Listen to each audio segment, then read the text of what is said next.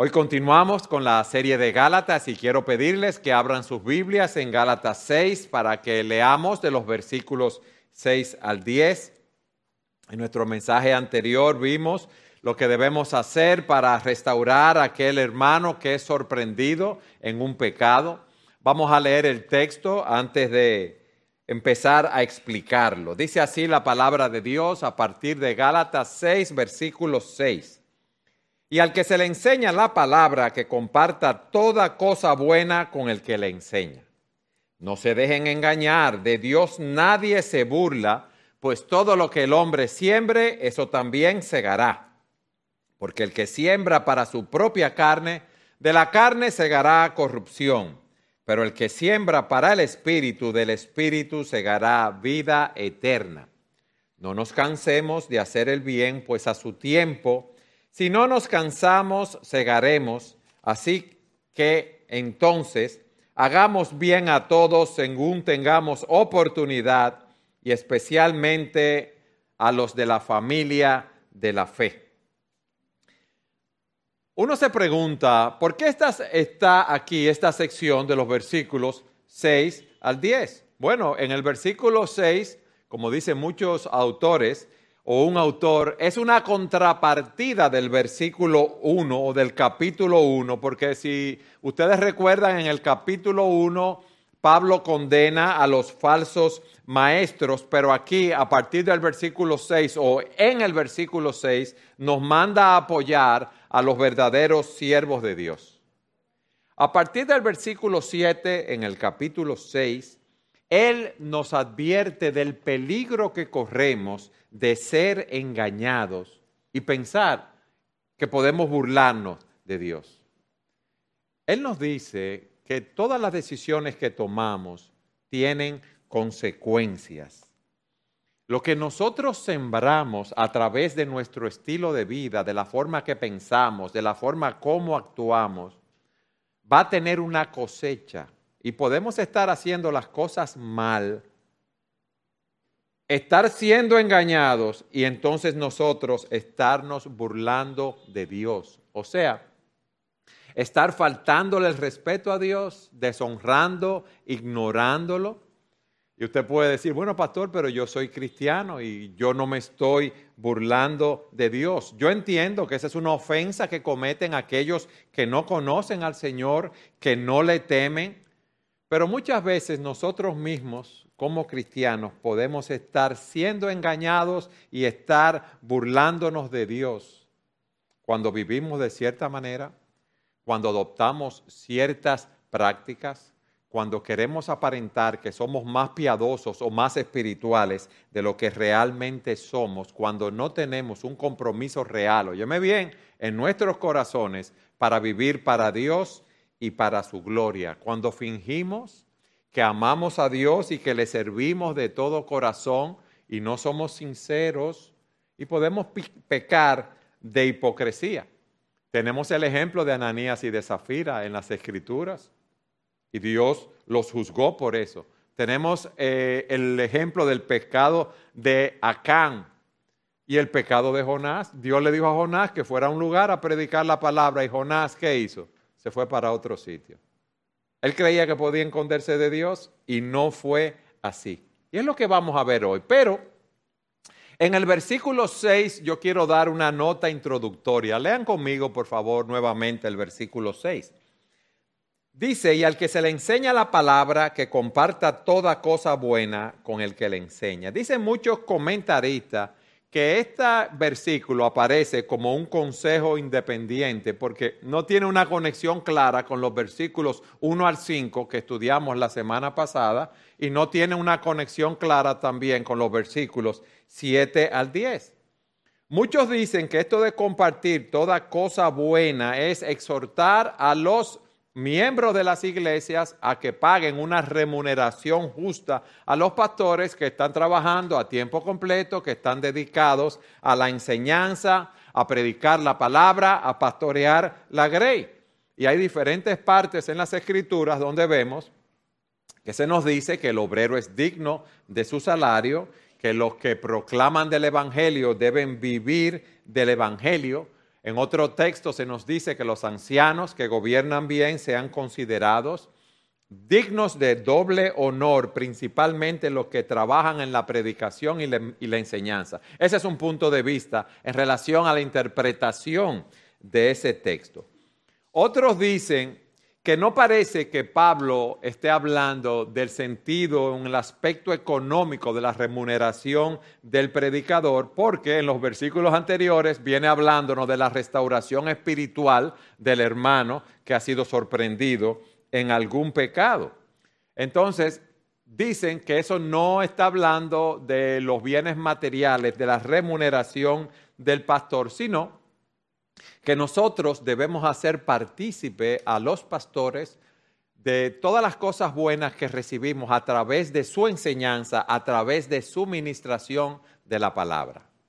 Como yo no tengo más capacidad que todos esos comentaristas, que esos exégetas y que todos esos teólogos, ¿verdad? Que han estudiado con profundidad ese texto, yo concluyo en que para mí están incluidos ambos significados que debemos dar una remuneración justa a aquellos que están involucrados sirviendo al Señor y también que debemos hacerlos partícipes de las bendiciones que recibimos cuando la palabra es predicada. En el caso de nuestra iglesia bíblica Sola Gracia, eh, somos dos pastores, el pastor Rafael Alcántara y quien les habla, y nosotros eh, tenemos nuestro trabajo, nuestra otra fuente de ingreso y no necesitamos, vamos a decir, el tener el sustento de la iglesia en esta etapa. Pero este principio es bueno tenerlo bien presente porque mañana pueden entrar al ministerio otros pastores que sí vamos a tener que mantenerlos, ¿verdad? Y darle una remuneración económica y, tener, y esa remuneración debe ser lo más justa posible. Habiendo explicado ese versículo 6, yo quiero que veamos ahora a partir del versículo 7 la advertencia que el apóstol Pablo les da a los Gálatas. Le dice, no se dejen engañar, no se dejen eh, descarriar. Recuerden que los judaizantes habían ido allí y decían que debían, ellos debían obedecer la ley, específicamente ser circuncidados para poder recibir y vivir la vida cristiana. Esos falsos maestros habían llegado allí añadiendo obras legalistas a la obra que Cristo ya había realizado en la cruz del Calvario. Y eso nos enseña algo de, indicio o de inicio. Todos nosotros tenemos que estar apercibidos que hay falsos maestros enseñando herejías como si fuera la verdad de Dios y que hay muchos engañados y nosotros también podemos ser engañados. Por eso, el Señor Jesucristo nos dijo en Mateo 24, 24, porque se levantarán falsos qué, falsos qué, perdón, Cristos y falsos profetas y mostrarán grandes señales y prodigios para así engañar, de ser posible, aún a los escogidos. Por eso es tan importante que nosotros nos expongamos a todo el consejo de Dios. Y por eso es que nosotros estudiamos la Biblia eh, por libros de una manera expositiva, porque así podemos aprender todo el consejo de Dios. Porque en esos libros hay pasajes que quizás si lo estuviéramos leyendo o estudiando no le dedicáramos mucho tiempo, pero aquí tenemos que dedicarle ese tiempo. Pablo le dice a Timoteo también, pero los hombres malos e impostores irán de mal en peor, engañando y siendo engañados. O sea que en los últimos días se va a multiplicar ese engaño. Miren, hay muchas corrientes malignas, enseñándonos falsas creencias de las realidades espirituales. Muchos nos dicen, la salvación es por obra. Al final, Dios va a poner en una balanza las obras buenas y las obras malas tuyas. Y las obras buenas tuyas van a ser tantas que la balanza va a ser a tu favor y tú vas a entrar al cielo. Muchos piensan así, que van a ser salvos por sus buenas obras. Ellos no son sicarios, no son atracadores, no venden droga, eh, muchísimas cosas. Y piensan que por eso son lo suficientemente morales para entrar al cielo. Otros nos dicen, eso es un mito, eso del infierno, del cielo. No hay infierno. El infierno es aquí, eh, en la tierra. Eh, cuando uno se muera ya todo se acabó, pero no es así. Otros nos dicen, sigue el deseo de tu corazón, sigue tu propio camino y no te preocupes porque tú estás bien haciendo las cosas como las estás haciendo. Otros piensan que por el hecho de venir a una iglesia los domingos en la mañana, pueden estar en la iglesia y pueden tener un pie en el mundo y un pie en la iglesia y que están bien, viviendo vidas mundanas, viviendo vidas que no son vidas piadosas, que no glorifican el nombre del Señor. Otros tienen vidas de promiscuidad y libertinaje y piensan que eso no importa porque están siguiendo su propio corazón, porque están siguiendo las enseñanzas de otros maestros espirituales. ¿Y qué es lo que Pablo nos dice? Mira, si tú piensas así, tú te estás engañando. Y Jeremías nos dice que el, corazón es engañoso y sin remedio, que no hay quien lo entienda. Entonces, el punto es este que Pablo nos dice, no te engañes. Tú no puedes vivir como te dé la gana. Tú no puedes vivir pecando y vas a pensar que no hay consecuencia de tu pecado, de tus pensamientos, de tus obras, de tus acciones. ¿Por qué? Porque como vamos a ver, Dios juzga y disciplina el pecado.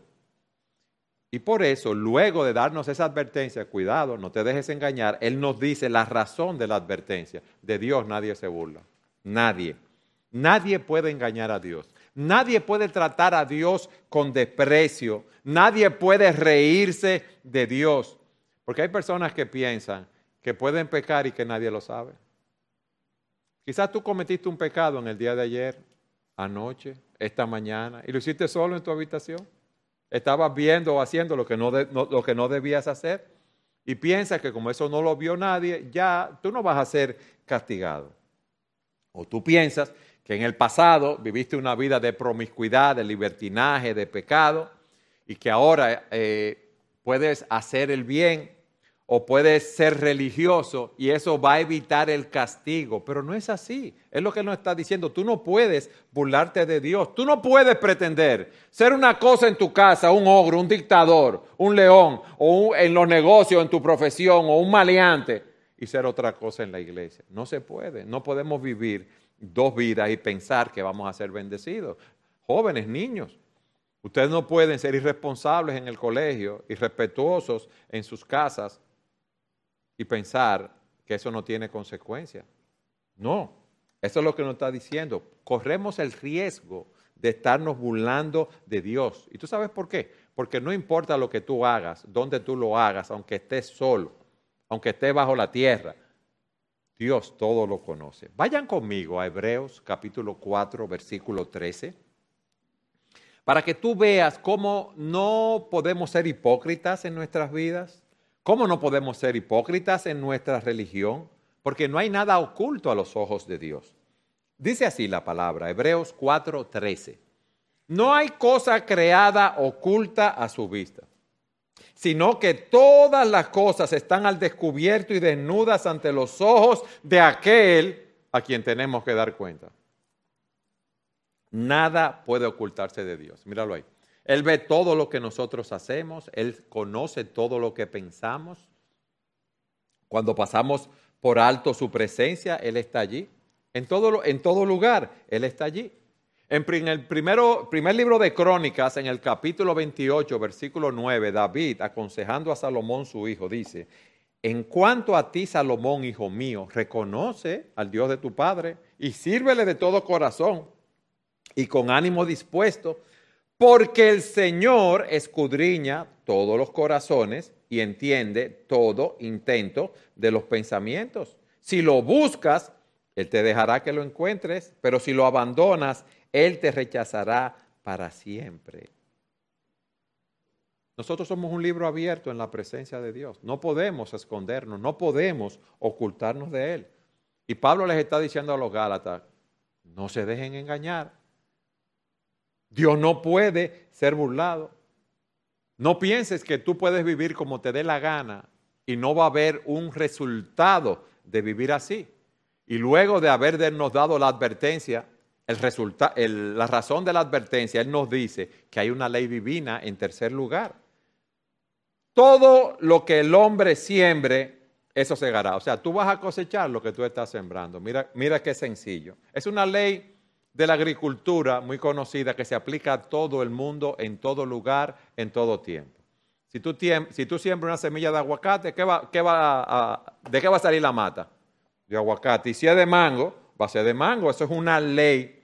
Y dice aquí que todo lo que el hombre siembre, eso segará. Ustedes han oído el refrán que dice el que cosecha, el que siembra viento cosecha tempestades. Eso, eso está en la Biblia. Miren, en Oseas capítulo 8, versículo 7, Dios está reprendiendo al pueblo de Israel por su idolatría y le dice cuál va a ser el resultado de su pecado. Oigan esto, porque sembraron viento y torbellino segarán. No tendrán mies ni su espiga hará harina y si la hiciere, extraños la comerán. Sembraron viento y torbellino fue lo que, se, lo que segaron. Eso es así. Eso es una realidad en la vida. Job 4.8 dice, por lo que yo he visto, los que harán iniquidad y los que siembran aflicción, esos ciegan. Óigame bien. Los malvados, los que están haciendo mal, no van a quedar sin su, su paga por lo que están haciendo. Y yo quiero que ustedes me acompañen a Romanos capítulo 2, versículo 5, para que ustedes vean cuál va a ser, qué viene al que hace lo malo. Aquí se nos dice que vendrá tribulación y angustia para el que hace lo malo, pero gloria, honra y paz a todo aquel que hace lo bueno. Romanos 2.5. Pero por causa de tu terquedad y de tu corazón no arrepentido, ¿qué estás haciendo? Estás acumulando ira para ti en el día de la ira y de la revelación del justo juicio de Dios. Versículo 6. Él pagará a cada uno conforme a sus obras. A los que por la perseverancia en hacer el bien buscan gloria, honor e inmortalidad, vida eterna. Pero los que son ambiciosos y no obedecen a la verdad, sino que obedecen a la injusticia, ira e indignación. Habrá tribulación y angustia para toda alma humana que hace lo malo, del judío primeramente y también del, del griego pero gloria y honor y paz para todo el que hace lo bueno, al judío primeramente y también al griego. Hay una ley divina, tú vas a cosechar lo que tú siembras. Pero en cuarto lugar, Pablo entonces procede a explicar de una manera más detallada esa ley divina. Vayan conmigo al versículo 8. Porque el que siembra para su propia carne, de la carne segará corrupción pero el que siembra para el Espíritu, del Espíritu segará vida eterna. Para Pablo, para Dios, solamente hay dos tipos de vida. O tú estás sembrando para la carne, o tú estás sembrando para Dios. O tú estás viviendo para tu carne, o tú estás viviendo para Dios. Imagínense una finca que tiene dos áreas. Un área que dice carne y un área que dice espíritu. Cada día nosotros tenemos cientos, para no decir miles de oportunidades para sembrar. La pregunta es, ¿en cuál de los dos terrenos de la finca estamos sembrando todos los días? ¿En el sector de la carne o en el área del espíritu? Porque no hay una tercera alternativa. Mira, cada palabra que tú dices, cada conversación que tú tienes, cada decisión que tú tomas te lleva a sembrar o en el área de la carne o en el área del espíritu. Piensa en eso. Lo que tú lees te lleva a sembrar en uno de esos dos terrenos. Cómo tú te vistes, lo que tú hablas, con quién tú hablas, lo que tú ves en la computadora, lo que tú viste anoche, lo que tú hiciste anoche, lo que vemos en la televisión. Todas esas cosas nos llevan a sembrar en uno de los dos terrenos. Nuestros sueños, nuestros pensamientos, los videojuegos que juegan muchos jóvenes, los lugares donde tú vas, las cosas que tú haces. Es sembrando quizás en la, en la carne y no en la vida del Espíritu, pero si tú pasas tiempo en oración, tiempo en la palabra, entregado a la obra del Señor, queriendo que el fruto del Espíritu sea más latente en tu vida cada día, vas a estar sembrando para el Espíritu. Y mira lo que dice la palabra, ¿eh? si tú estás sembrando para la carne, tú vas a cegar corrupción. La forma como tú vives dice tu estado espiritual. Si tú estás viviendo para la carne, tú vas a cegar corrupción. ¿Por qué? Porque el que vive para la carne tiene una vida gobernada por el pecado y vive, está esclavizado del pecado, tratando de satisfacer esos deseos. Yo te voy a poner más ejemplos de lo que es vivir para la carne. Cuando vivimos para nuestros apetitos carnales, cuando nos entregamos a nuestras fantasías, cuando vivimos soñando despiertos, cuando tú cedes a la ira, cuando tú te llenas de amargura, cuando tú pierdes los estribos, cuando tú no tienes dominio propio, que vives en glotonería, cuando no cumples tus deberes, cuando tú mientes acerca de muchas cosas, cuando tú estás mirando pornografía, cuando no cumples con las responsabilidades que tienes asignadas, cuando te llenas de resentimiento, de amargura, de rencor, cuando maltratas a otros, cuando andas en malas compañías. Es suficiente con eso. Pero te puedo decir más. Cuando descuidas tu vida espiritual, cuando descuidas el devocional que debes hacer con tus hijos, por estar viendo televisión o haciendo otras cosas. Cuando ves personas en necesidad que tú puedes ayudar y no los ayudas. Cuando ves hermanos en necesidad que puedes alentarlos, eh, exhortarlos, amonestarlos y no lo haces. Eso es sembrar para la carne. Y podemos estar engañados. Podemos estar pensando que porque venimos a la iglesia estamos bien y no, no estamos bien.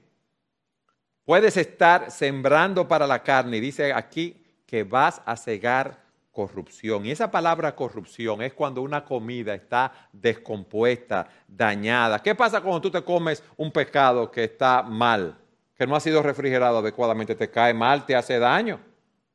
Entonces tú vas a heredar corrupción. ¿Qué quiere decir esto? Que las obras de la carne, el vivir para nuestras pasiones, para nuestros deseos, lo que nos va a llevar es a una condenación eterna.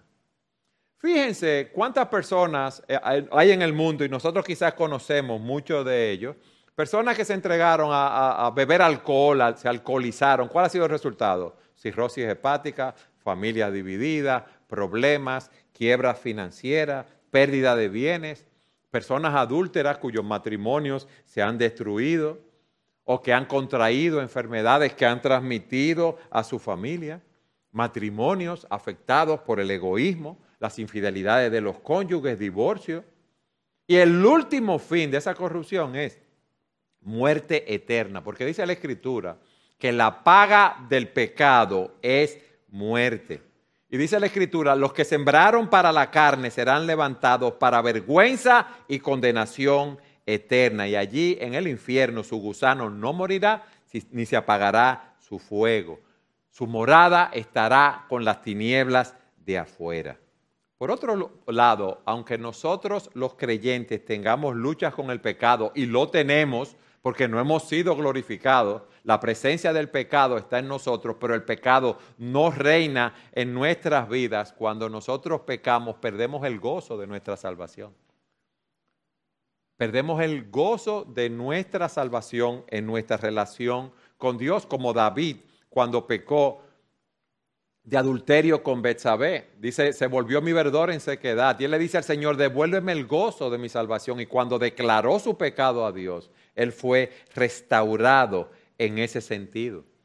Entonces, es bueno que tú veas si tú estás sembrando para la carne o si tú estás sembrando para el espíritu. Si tú siembras para la carne, hemos visto que vas a, cosechar corrupción. Hermanos, ¿cuántos matrimonios no hay peleando como perros y gatos? Porque lo que quieren es, son, lo que hay es egoísmo, el, que, el querer que se haga su voluntad en el hogar. Y es perro como perros y gatos y lo que hay es problemas, lo que hay es divorcio, lo que hay es matrimonio destruido, lo que hay son hijos sufriendo. Eso es sembrar para la carne. Ahora, si tú estás sembrando para el Espíritu, del Espíritu segarás vida eterna. Como yo dije, un verdadero creyente nunca segará corrupción, pero el que está sembrando para el Espíritu está preocupado por las cosas de Dios porque el amor, el gozo, la paz, la paciencia, la benignidad, la bondad, la mansedumbre, la fe, la templanza sean evidentes en su vida. Y la pregunta que yo te hago hoy, ¿para quién tú estás sembrando? Sembrar para el Espíritu significa que tú has visto tu condición delante de Dios, de que eres un pecador, de que no hay ninguna obra que puedas hacer para ser acepto delante de Dios. Y has ido a los pies de Cristo en arrepentimiento por tus pecados y confesándolo a Él como el, único Señor y Salvador de tu vida. Tú debes entender que no hay nadie justo ni aun uno, no hay quien entienda, no hay quien haga lo bueno, no hay quien busque a Dios. Aún a todos los hombres nos hemos desviado. No hay ni siquiera uno que sea justo a los ojos de Dios. Y por eso Cristo vino, dejó su trono en los cielos, se humilló al hacerse hombre, se humilló al sufrir la muerte de cruz, para que todo aquel que en Él crea no se pierda, mas tenga vida eterna. Porque hay un solo Dios y un solo mediador entre Dios y los hombres. ¿Quién es? Jesucristo. Es el único. Y no solo debes arrepentirte de tus pecados, y confiar en Cristo para salvación, sino que debes vivir para Él. En Gálatas 2.20, eso lo vimos, como Pablo dice, con Cristo he sido juntamente crucificado. Y ya no vivo yo, mas vive Cristo en mí. Y lo que ahora vivo en la carne, o sea, en este cuerpo, lo vivo en la fe del Hijo de Dios, el cual me amó y se entregó a sí mismo por mí. Y que debemos andar en el Espíritu y no siguiendo las obras de la carne. Pero esa fortaleza, esa vida de piedad, ese sembrar para el Espíritu, viene por medio de una vida de oración, por medio de una vida de obediencia a la palabra de Dios, una vida de decir no al pecado, una vida de, decir no a las cosas de este mundo. Y es lo que él, él nos está enseñando. Si tú estás sembrando para el Espíritu, del Espíritu segarás vida eterna. ¿Qué hemos visto hasta aquí? Bueno, la advertencia que Pablo les da a los Gálatas, no se dejen engañar. La razón de la advertencia, Dios no puede ser burlado, de Dios nadie se burla. Les dice la ley de siembra y de ciega, pues todo lo que el hombre siembre, eso segará. Porque el que siembra para su propia carne, de la carne segará corrupción, pero el que siembra para el espíritu, del espíritu segará vida eterna. Pero ahora, Él nos da una exhortación. Miren el versículo 9 de Gálatas 6 conmigo, versículo 9. No nos cansemos de hacer el bien, pues a su tiempo, si no nos cansamos, miren la condición, segaremos. La vida cristiana es difícil, es una batalla, es una guerra, es una lucha espiritual. Y tenemos un mundo dominado por el maligno que quiere que nos moldearnos y que hagamos las cosas que este mundo está haciendo, que son eh, en contra de Dios. Y Dios nos dice aquí, no te rindas, no pares, no te canses de hacer el bien, sigue adelante porque habrá una cosecha maravillosa verás parte de esa cosecha en esta vida, pero lo bueno está por llegar, cuando estemos en la presencia de Dios. No te canses de hacer el bien. Quizás allá en el cielo tú vas a ver a cuántas personas tú la hiciste bien, cuántas almas vinieron al conocimiento del Señor por ti. Y hacer el bien puede ser ayudar a una persona con sus necesidades físicas, de comida, de vestido, de albergue o espiritual, instrucción, ánimo, exhortación, consejo, o ambas cosas. Pero Él nos dice aquí, no nos cansemos. ¿Por qué? Porque hacer el bien requiere trabajo, esfuerzo constante. ¿Ustedes saben por qué? Porque a nuestra carne no le gusta eso, hermano. A nadie le gusta sacar de su dinero para ayudar a otro. Uno siempre tiende a pensar en uno y si me falta el dinero y, por qué tengo que ayudar al otro y por qué lo voy a hacer así. Si alguien nos llama para pedirnos que tiene un problema espiritual, que lo ayudemos, nosotros somos egoístas por naturaleza y lo que queremos es estar tranquilos y que nadie nos moleste, no queremos eh, problemas con nadie. Nuestra naturaleza humana, esta carne, es amiga de lo fácil, no quiere problemas. Pero también puede ser que tú te canses, porque tú tienes años, luchando, sembrando en el Espíritu. Tú tienes años sirviendo al Señor de una forma fiel, no buscando lo tuyo propio. Y te digo algo, las cosas se te han puesto peor. Años testificándole a tu cónyuge que no es creyente. Años dando un ejemplo en el trabajo y no puedes subir ni un escalón porque hay cosas que tú no vas a hacer en la empresa donde tú trabajas o en tu vocación. Años luchando y estando limitado. Pero te digo algo, la bendición que nos espera es grande. Miren, el apóstol Pablo, un gran teólogo, un gran predicador, un hombre de Dios, al final de su vida yo le pregunto a ustedes, ¿él estaba más cómodo o más complicado? ¿Cómo era que estaba? En prisión. Predicando la palabra, en buen dominicano, él cogió muchísima lucha. Lo apedrearon, le dieron latigazo, le dieron con palo, lo quisieron matar, tuvo en naufragio, tuvo en el desierto y él siguió adelante sirviendo al Señor. Ustedes saben lo que pasa con nosotros, que nosotros queremos Hoy hay una situación de un hermano o nuestra, queremos orar ahora y que a los 10 minutos se resuelva, ¿no es así? Yo recuerdo cuando yo era muchacho y también lo vi con mis nietos y mis hijos, que en el colegio le ponen una asignación de un poco de tierra y siembran una habichuelita y uno cree, porque ya sembró la, habichuelita, ahí mismo va a salir ya todas las habichuelas y no es así. Nosotros los cristianos somos así. Somos como los niños, queremos sembrar y cegar el mismo día. O sea, tú quieres que tu cónyuge cambie hoy, porque ya tú hoy oraste por él. Y resulta que pasa un año y tú sigues orando. Y pasa otro año y tú sigues orando y tu cónyuge no ha cambiado. Sigue con la misma maña, con la misma mala costumbre que a ti no te gustan, quizás con los mismos pecados y pasan 5, 10, 15 años. No nos cansemos de hacer el bien. Pero pastor, que usted no entiende, es que es un abusador ese hombre. Y mientras más yo más, más le sirvo, más abusa de mí y más esto y aquello y lo otro. Y me tiene como su esclava. ¿Tú estás segura que es así? Porque a veces uno dramatiza también. Pero tú sabes una cosa, por vuestro buen testimonio, por vuestra buena conducta, tú tienes que eh, ganarte a tu cónyuge para Cristo. Ese es el punto que debemos ver. No podemos cansarnos de hacer el bien porque nos cansamos rápidamente. Eso es una realidad. Y fíjense lo que dice ahí en el texto. A su tiempo cegaremos. ¿Tú sabes cuál es el tiempo? El tiempo de Dios, no el de nosotros. Ese es el punto. Si no desmayamos, si no abandonamos el camino de la verdadera espiritualidad, si no nos quedamos exhaustos y dejamos esa carrera. Porque yo le digo la verdad, hay momentos que uno lo que quiere es abandonar la carrera.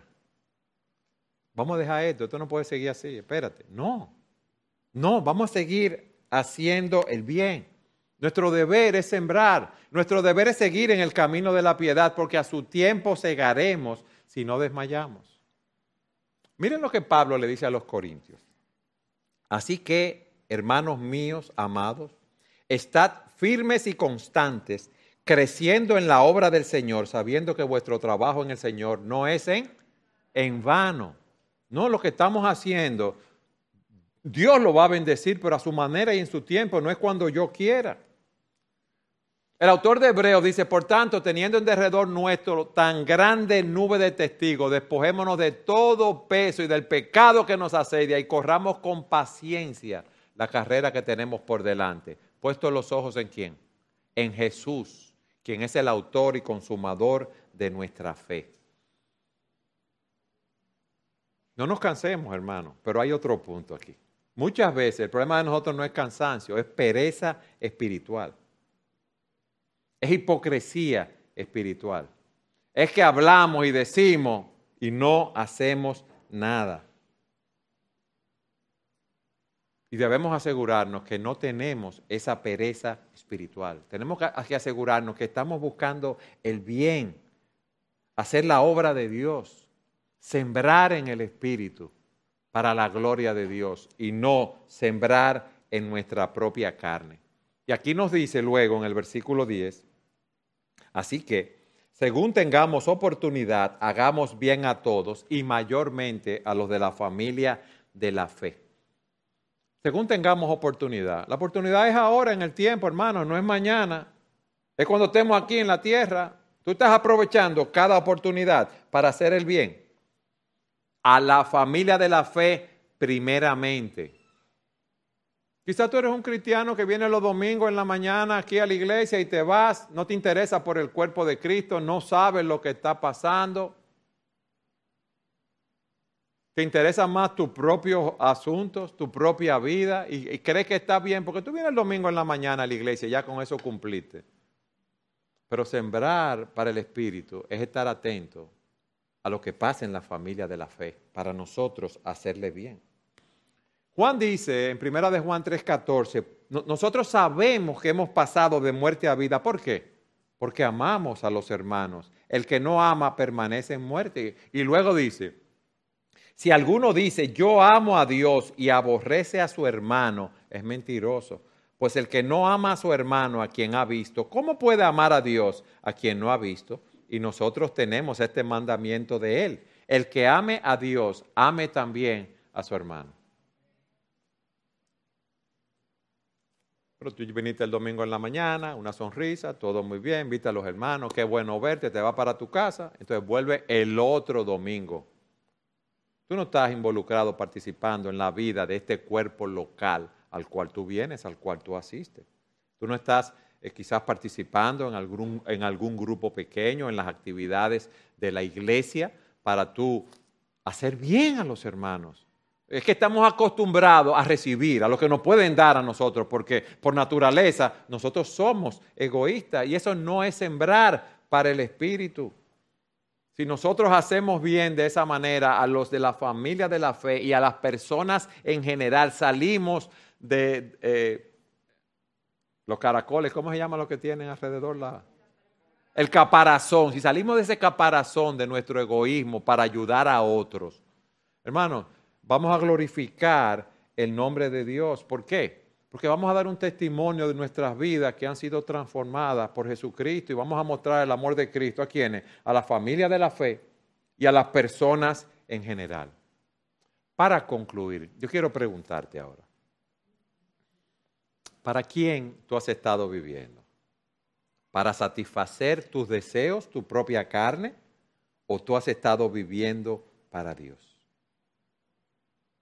Quizás tú profesas fe y eres un creyente, pero quizás no lo eres y has estado actuando como un legalista y un formalista.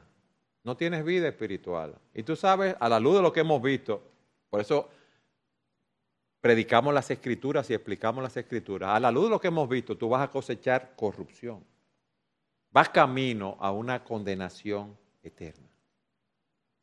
Entonces tú debes ir a los pies del Señor confesando tu pecado, confesando que por ti mismo no puedes hacer nada por salvarte y confiar en Cristo para salvación. Dice el Señor en su palabra, pues yo no me complazco en la muerte de nadie, declara el Señor Dios, arrepiéntanse y vivan. Y Dios te está llamando hoy, te está diciendo, arrepiéntete, vive por el camino donde tú vas, vas a una condenación eterna y tú no sabes cuándo va a ser el día de tu muerte. Pero el día que cierres los ojos sin Cristo, lo vas a abrir en una condenación eterna y ya allí no habrá ninguna oportunidad.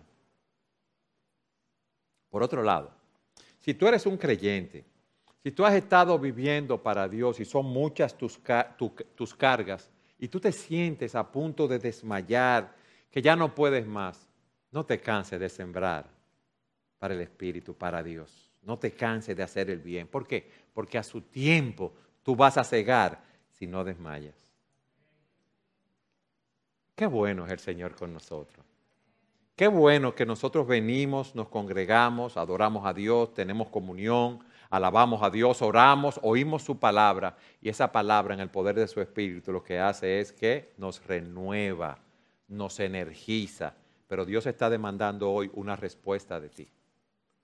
Si tú no eres creyente, ve a los pies de Cristo. Si tú eres un creyente y has estado viviendo para la carne, confiésale tu pecado al Señor. Y si tú has estado trabajando para el Señor y te sientes que vas a desmayar, en Cristo somos más que vencedores. Recuérdate de eso Él renueva nuestras fuerzas, nos da alas como de águilas para que sigamos adelante y para que podamos seguir corriendo la carrera, puestos los ojos en Jesús, el autor y el consumador de nuestra fe. Amén.